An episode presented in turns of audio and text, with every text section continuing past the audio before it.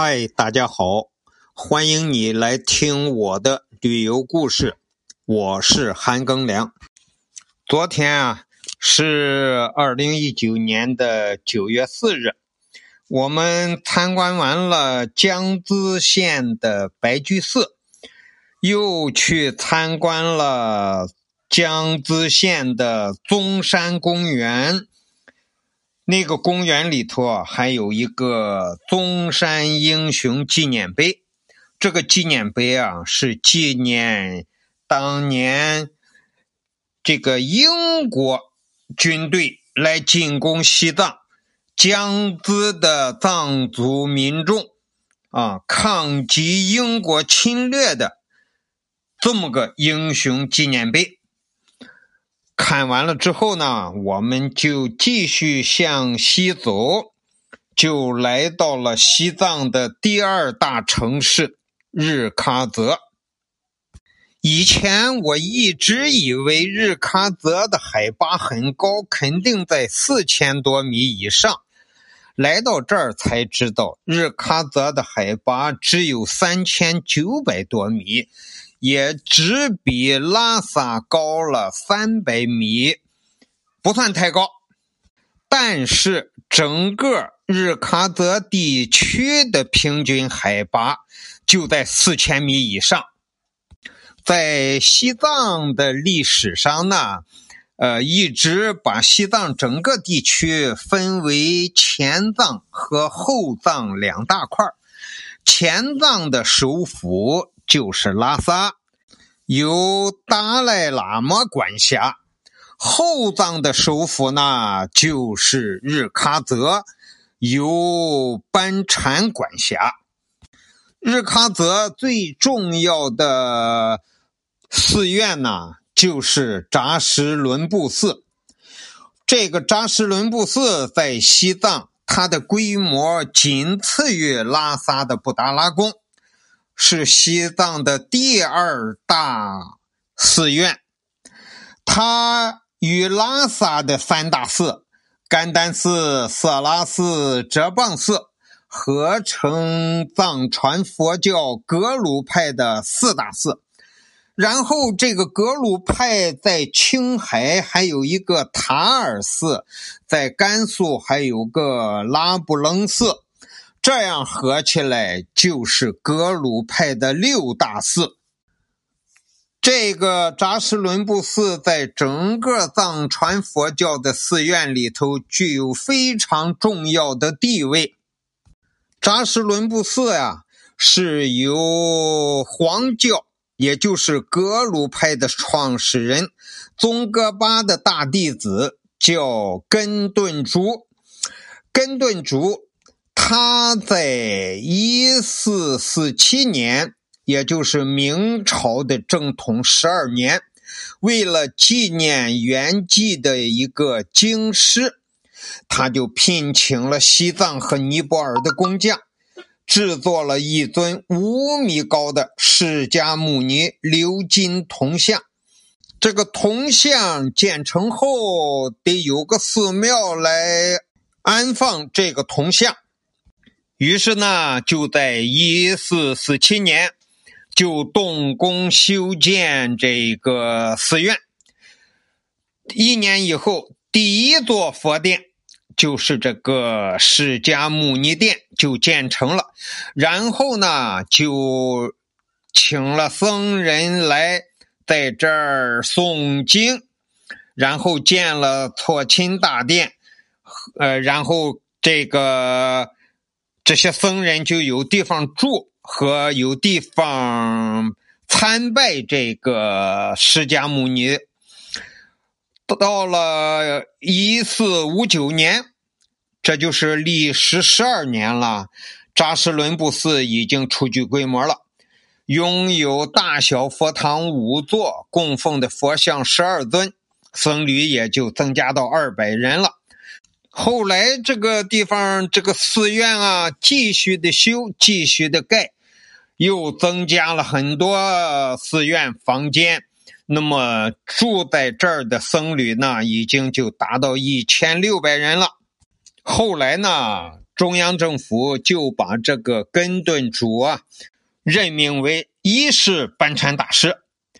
等到一六零一年，四世班禅大师罗桑曲杰坚赞就任扎什伦布寺的第十六任持巴。哎，这个就是藏语持巴，就是咱们汉语里头说的，就这个寺院的住持。那个时候呢，西藏是一个政教合一的政体，就是宗教的最高的这个主持就是当地政府的最高官员。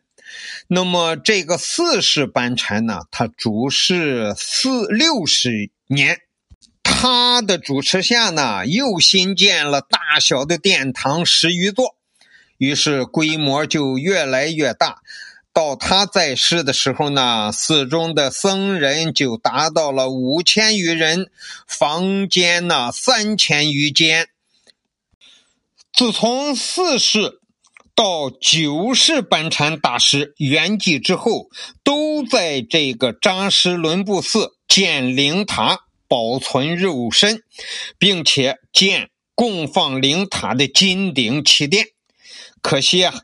在文化大革命中，这些精美的建筑大部分被毁。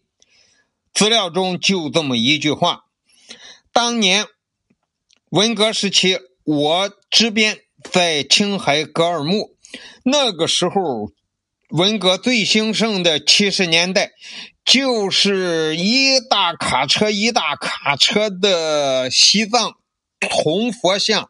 大的、小的，就从西藏那边拉过来，在格尔木过一夜，继续往继续往西宁那边拉。那些铜像都是从西藏各个寺院里头打砸烧烧毁了寺院，砸了那些寺院，遣散了那些喇嘛，然后就把这些铜像。就拉回来到西宁那边去，把它炼铜，这是我亲眼所见。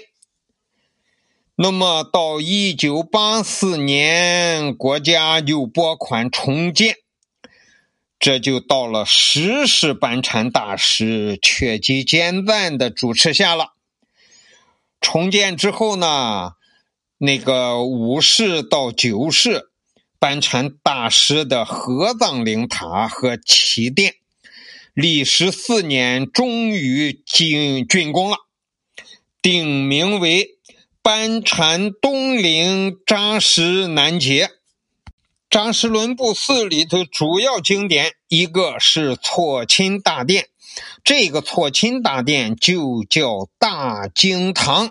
是很多藏传佛教寺院里头都有这么一个错钦大殿。一般在错钦大殿里头供奉着，呃，佛教祖师，也就是释迦牟尼、四大天王，还有十八罗汉等等的，还有一些其他的高僧，还有飞天仙女、菩萨。这种结构就和汉传佛教非常接近了。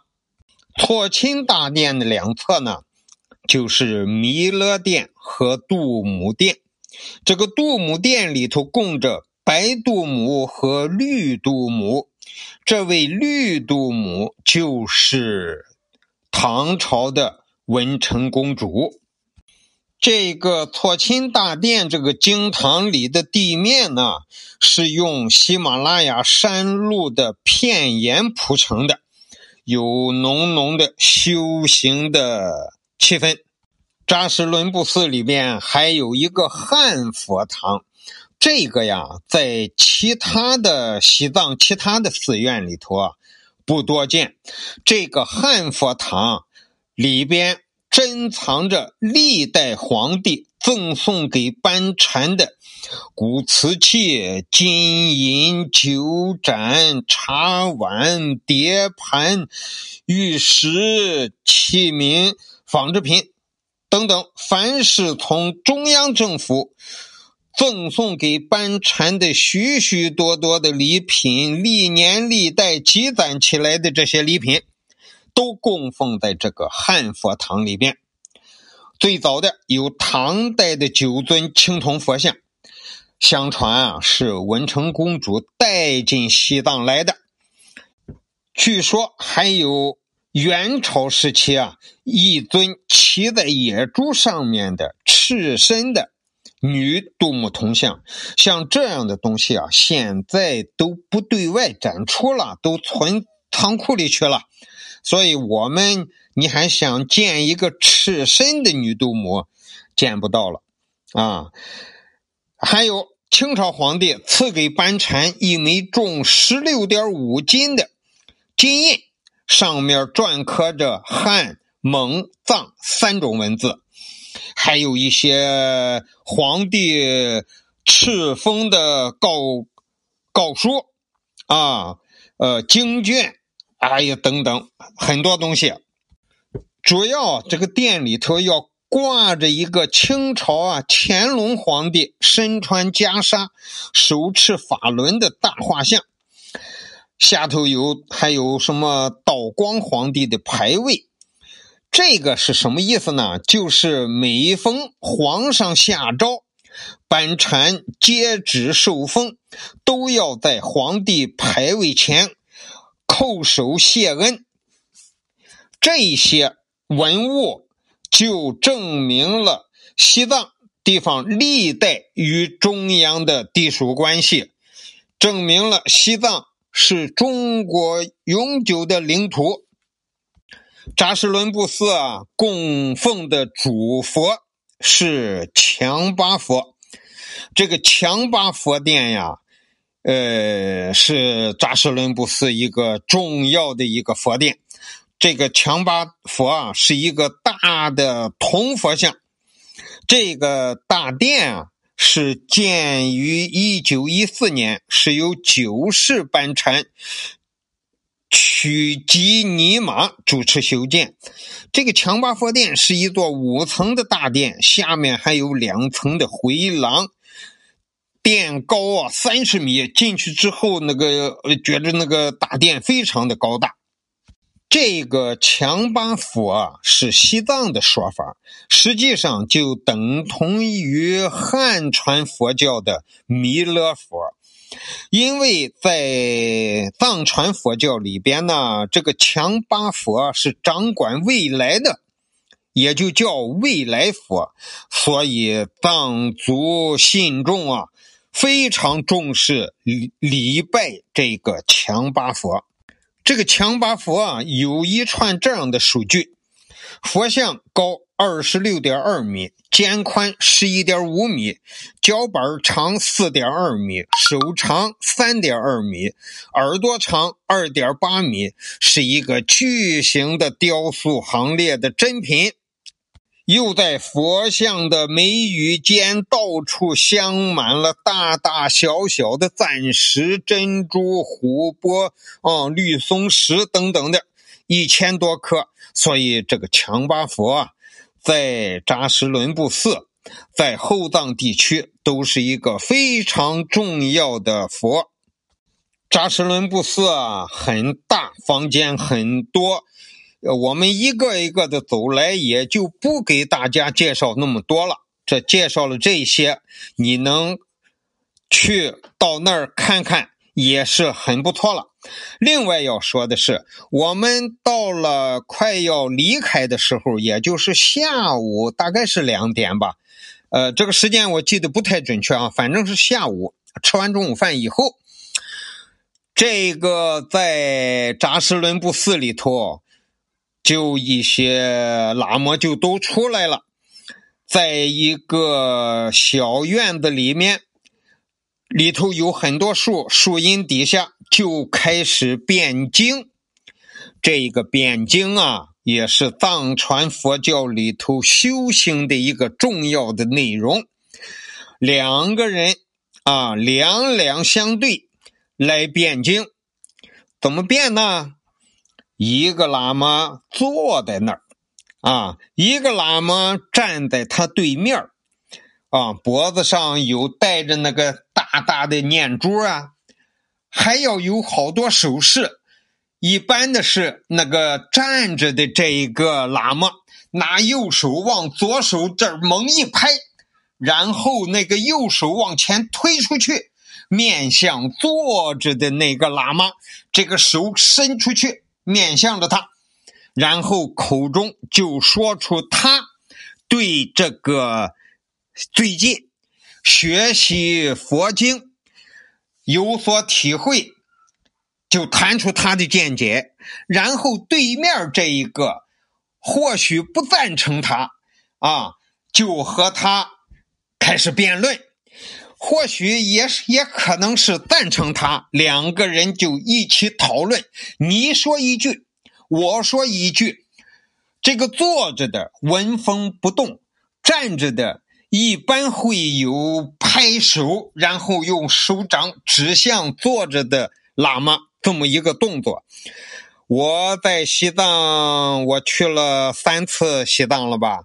我在别的寺院也看过，最著名的就是拉萨的色拉寺，啊，还有很多寺都有这个辩经，它这个时间不一样啊，你要到了寺院看到人家那儿写着，啊。几点？几点是辩经的时间？